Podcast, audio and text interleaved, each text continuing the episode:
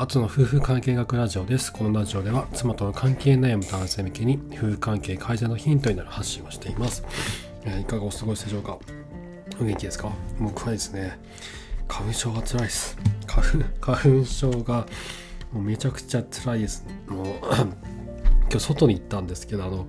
今年のゴールデンウィークに僕、あの、オートキャンプデビューするんですよね。それテントをあの買ったんですけどちょっと一回試さなきゃなっていうかやったことないのでちょっとやんなきゃなってことで公園に行って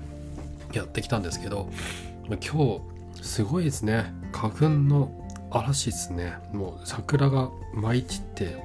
るだけじゃなくて花粉が舞い散ってんなっていう。もうでテントあったらまあその中でもめちゃくちゃくしゃみが出てあのメルカリでちょっと安く買ったんですけどなんかな花粉があったのかカビがあったのか分かんないんですけどひどくなっちゃって。ちょっと今日たびたびミュートにしながらちょっと鼻かんだりしてきますんですいませんがお聞き苦しいところがあるかもしれません。え今日お話したいのはですねあの妻とこう喧嘩になった時にこの妻の方はですね結構まあ喧嘩越しでこうこっちにあの話をしてくると。でそんな時の妻の本音とは一体何なんだろうかってことについて話をしたいなと思います。第55話喧嘩越しの妻の本音とは？ということでお話をしたいなと思います。よろしくお願いします。すいません。ちょっと鼻をかんでました。えっとでそのまずその本音本音は何なのかってことですね。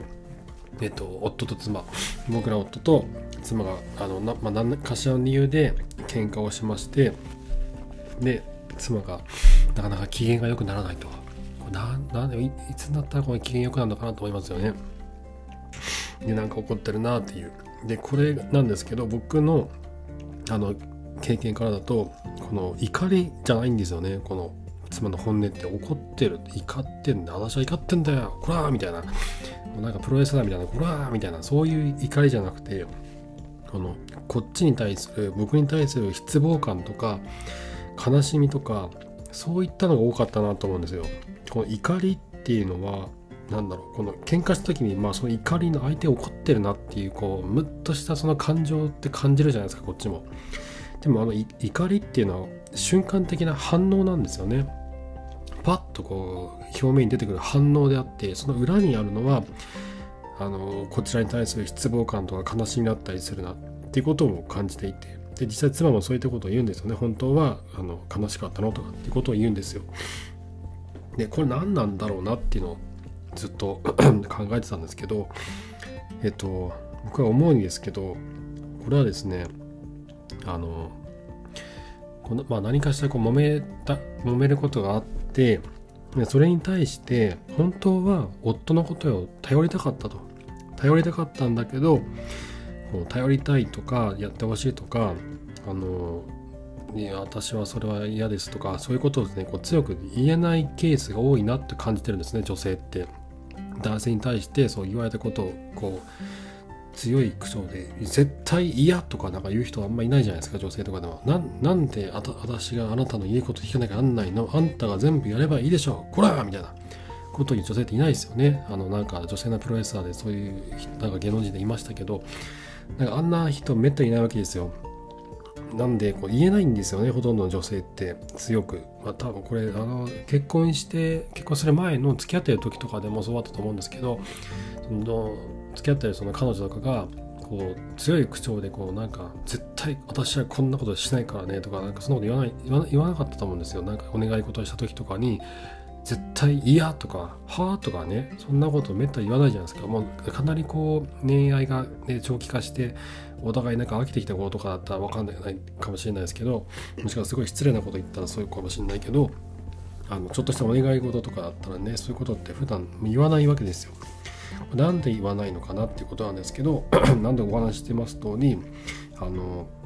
このなんだろうなこの男性と女性特に女性の場合って性別によって役割を固定する概念にこれ男性がそれに陥ってるとよく言われるじゃないですか。男の男は仕事で女はあの家家で家庭を守るみたいな。だから男はいつまでもそこまで仕事をしてるけどそれがなんか免罪符みたいになってるみたいな風に言われますけど僕は女性の方も性別によって自分自身の役割を固定させてしまってるんじゃないのかなと思うんですね。自分は女性だから自分は母親だから自分は妻だからだから遅くまで夫のことを待ってなければいけないしご飯も作ってあげなければいけないし子供の面倒を私が見なければいけないし掃除も洗濯も私がやんなければいけないしなぜなら私は女だから私は妻だから私は母だからっていうそういうそういうふうに自分自身をそういった役割にはめ込んでしまって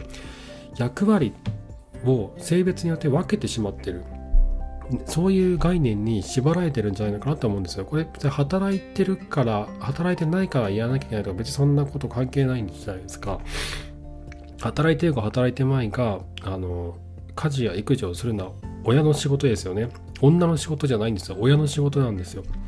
だけど多くの女性はそれは女の仕事であると自分自身に言い聞かせて生きている。これはあの男性がこの家事や育児といったこの家庭に子供が生まれた後の家庭にこうコミットしなければいけないっていう教育が欠けているからこうなってるんだと思うんですけどね。あの産婦人科とかでね子供が生まれた後とかもしくは妊娠中で中3間近の時とかに父親学級とかってないじゃないですか。やってるとかあるのかもしれないですけどめったにないと思うんですよね。僕あの2回ね妻出産しましたけど2回ともそんななんか父親はどうあるべきかみたいな話とかで聞いたことないですもん。でなんなら 2, 2回目の三男の時の出産あの1回目は双子だったんで長男次男一緒に生まれてきましたけど三男の時の病院になって本当ひどくてあのなんだ沐浴とかねさせてくんないんですよ男に。でこうなんか女性だけねあの子供が生まれたばかりの女性ばっかりをあの時はなんかホールみたいなとこに集めて説明してるんですよね子供の育て方みたいないやいやこっちを入れろと。俺たちも混ぜてくれよってもうすごく思ったんですよ。何やってんの勝手にってすごく思って。こんなんだから男性がかあの育児が全然できるようにならないんだよ。なぜならこうなんかやんなくてもいいみたいな感じで放り出されたわけですからね。女性ばっかり集められてこれをするんですああするんですみたいなことを言われてるんですよ。でそれ言われた女性もあ私がやんなきゃいけないのかと思っちゃうじゃないですか。男性そこに一人もいないから。男性の方も、あ、なんか妻そういうこと聞いてんだな、あ、じゃあやってくれるんだな、みたいに思っちゃうわけなんですよ。だけど、育児をするのは、女の仕事じゃなくて親の仕事なんですよ。親って男も女も両方いるじゃないですか。で、こういうところがね、僕おかしいなと思ってて、あの、まあ、そこが多分、多分ね、そこは元凶じゃないんですよね。何かしらの元凶があって、その、その結果として、そういった産婦人科での女性だけに対する親としての教育とかが生まれちゃってるんだと思うんですけど、たらね、これ良くないなと思うんですよ。で、ちょっと話ずれちゃいましたけど、そんな風にですね、この女だからやんなきゃいけないっていう風に、女性自身が性別によって自分の役割を固定させてしまってるっていうのがもう存在するんですよ。子供生まれる前からそんなことやられてるわけですから、ね、余計そう思っちゃいますよね。で僕、長男時代生まれた時はですね、大学病院であの生まれたんですけど、双子だったんで、あのハイリスク、ハイリスク妊娠、妊娠みたいなカテゴリーに入れられて、あのなんか緊急手術室とかあるような病院だったんですよね。大学病院で。でそこはね結構男性も一緒に沐浴の仕方とかをレクチャーされたりとかしてもうパパさん結構たくさんいたんですよ。病院によってこんなに違うんだなってすごいびっくりしましたね。で、まあ、そのそのようにですね女性自身が私は女だから母だからあの妻だからってことでやんなきゃいけないっていうふうに思い込んじゃったんですよ。でこれはね男性がそれに気づかなきゃいけないんですよ。あうちの妻はなんかそういうふうに自分をそういうふうに縛り付けてるんだと。自分で自分を縛ってる。うちの妻は自分で自分を縛り付けてるんだ。ってことに気づいてその縄を解いてあげなきゃならないです。その縄を解けるのはあなただけなんですよ。夫だけなんですよ。それができるのは。自分じゃ気づいてないんですからね。自分で自分をがんじがらめにしてるのに気づいてないんです。なぜ気づいてないかと、それが当たり前の社会になってるし、周りの、あの、まあ、まともとかもみんな同じ状況だからですよ。わかんないんですよ。自分がどれだけ自分をこう縛り付けてるかに気づかないんです。だそれを気づかせるのは僕ら夫の仕事なんですよ。そしてあのその縛られてるあの妻をこう自由にさせるのも夫にしかできない仕事なんですよ。なので、えーと話を戻しますと本当は妻は夫に頼りたいと思ってる。だけども言えない。さっき言ったような理由で言えない。なので、ついつい自分でやってしまうんです。だけど、もやもやするんですよね。自分でやったことに対して。なんでこれ私がやんなきゃいけないの？いや私確かにね母だけど妻だけどいやだけどだけどなんで私やんなきゃいけないの？おかしくない？おかしくない？っておかしくないってもね夫に言えない言いづらいわけですよ 自分で自分を縛ってますから呪いにかけてるんで自分自身も言えないんですよ すいませんちょっと鼻かみます。一旦ちょっとミュートにしますね。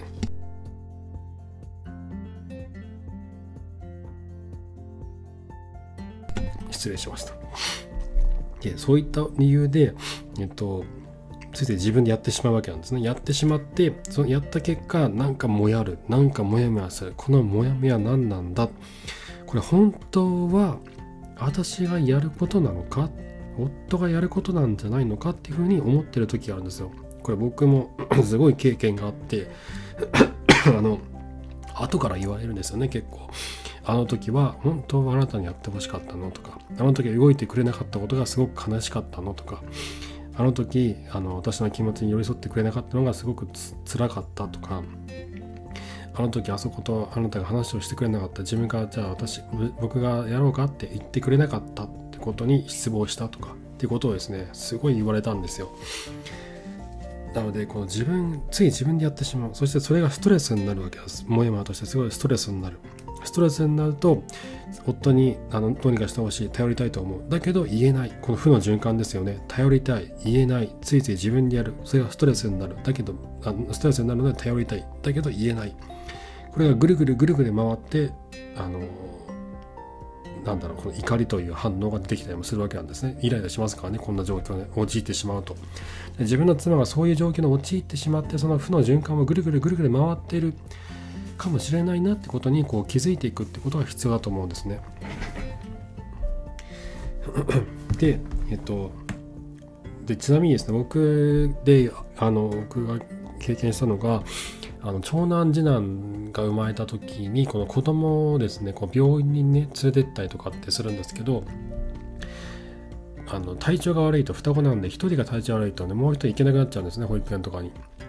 で2人連れて行くの大変なんですけど、まあ、あの僕はもうその時ねもう全然ダメな夫だったんで会社の方がもうメインでもうそっちを優先してしまってて妻は病院に子供2人を連れて行ったんですよ。もう、ね、0歳児1歳児の双子を連れて行くんですごい大変なんですけど。なので後からこの子供の病院に具合が悪いってなったらなんか私が必ず行くみたいな風になってるのはなんでなんだみたいな話も結構後の方からなったりとかして本当はやってほしかったとかって話を聞いたことあるんですね。いつも覚えてるか分かんないんですけど。っていうことがあったんで僕三男が生まれた時にはもう必ず行くようにしたんですよ。もう有給も全部それでなくなっちゃったし看護休暇も取得申請して子供1日あじゃ子供1人につき8日間ぐらい看護休暇無給なんですけどもらえるんですよね。で3人いるんで24日間。で妻も合わせられるので4人で1は32の32日間の看護休暇が取れるのでそれも使って有給も使って子供が具合が悪い時はなるべく自分が病院に連れていくようにしてるんですね。それをやると自分が当事者意識持ってるんですよね。この間も話をしたんですけど昨日前回だったかな当事者意識の話。えっ、ー、と53話か。第53話妻との絆を作る最も簡単な方法子供行事編っていうところで僕お話したんですけどあのそこのな すいませ ん。何人かのこの行事とかイベントもしくはその病子供を病院に連れていくっていうこともいいんですけどそういったことに自分から飛び込んでいくと初めてそこで自分ごとになるんですよ。そうすると当事者意識を持つことができるようになって責任感とか担当者意識というのが生まれてくる。でそうすると妻とあの妻の気持ちが理解できるようになって、えー、お互いのこの絆が強くなっていくということなんですけどなのでえっ、ー、となんだ？すいませんちょっと話が飛んじゃいましたね。そう。あそうそうそう保育園だ。保育そうそう。で子供の通院にね何を行くようにしたんですよ。でその後その三男をえっ、ー、と保育園に入れる段階 の時にあその前にそう上の双子がですねあの保育園を転園することにしたんですよ。えっと、なんか前の保育園が全然給食をね全然食べさせてくれなかったりとかすごく怪しい怪しい保育園だったんで 変えたんですけどあ違う年齢が3歳までだったんだ。3歳過ぎたら他の保育園に行かなきゃならなかったのであの探したんですね。でであの妻は午後から働いてるんですけどそうなると朝から預かってくれない問題が出てきてただね3人目がいるんで朝から預かってくれないと困っちゃうわけなんですよ。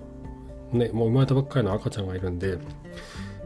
赤ちゃんがいるのに双子が家家に午前中もいたらねもうしっちゃかめっちゃかなっちゃうんでなのでその保育園のあのこう応募する時にあの応募する保育園全部に僕電話したんですよ確かねうちの妻20個ぐらい確か書いててでそこに全部電話してあの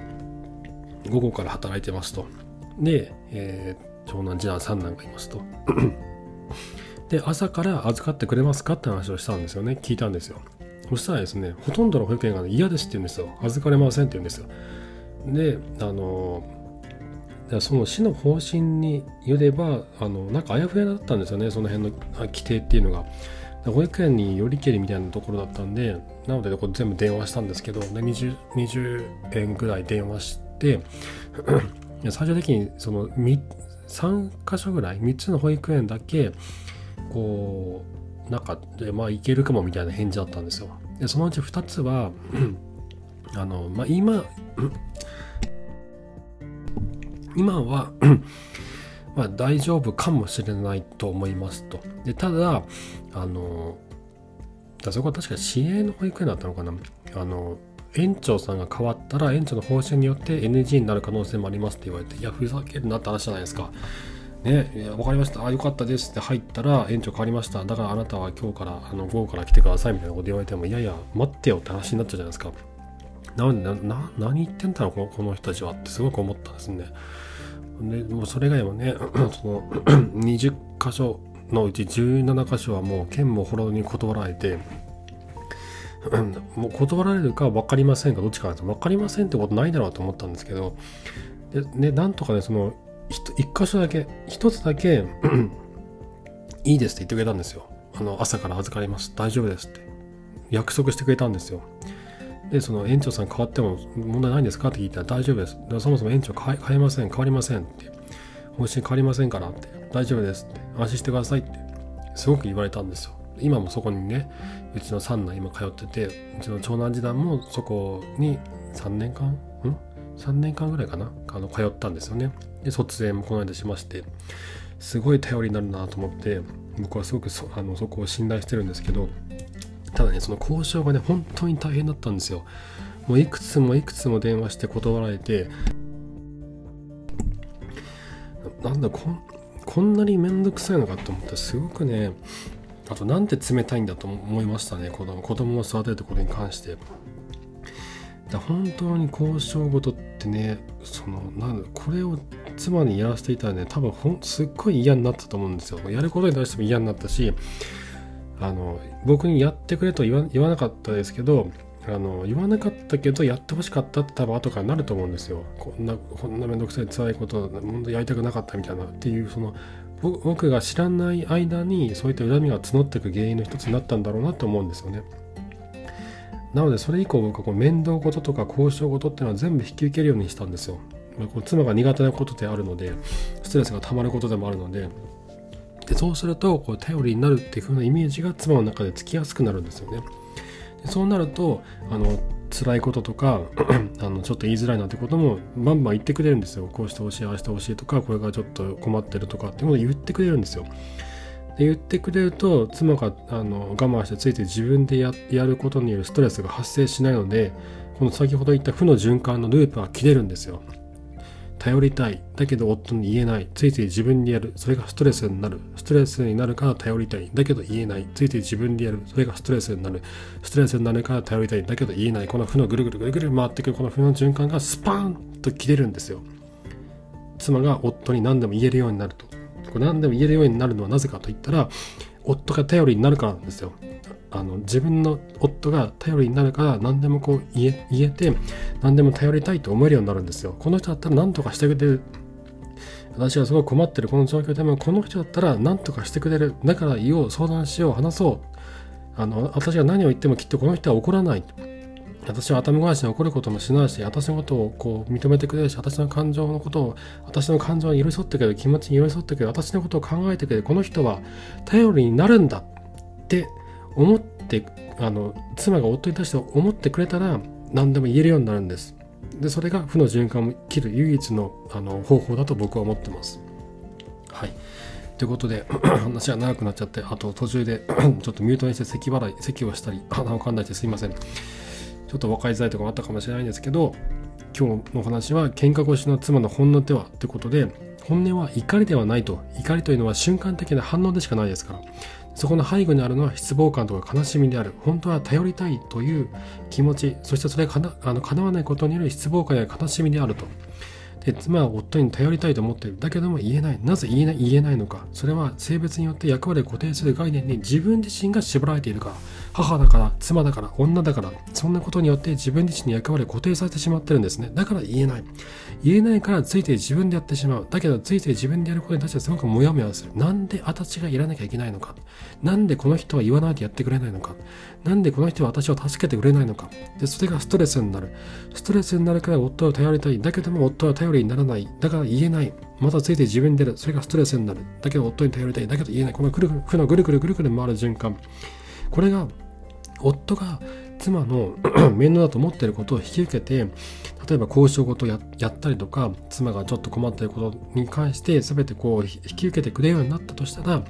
ああこの人は何で頼りになるんだと。あのな私の私は困っている時にいつでも助けてくれるこの人だったら私は困っている時あの言いづらいことそれも全部話をしても話を聞いてくれる。受け入れてくれる私のことを頭ごなしに怒らないと話を聞いてくれる。私のことを認めてくれる。私のことを受け入れてくれる。だからこの人は頼りになる。だからこの人に言おう相談しよう。だから言えるようになるんです。そこで先ほどの負の循環ぐるぐるぐるぐるまで負の循環がスパンと消える。ということです。はい。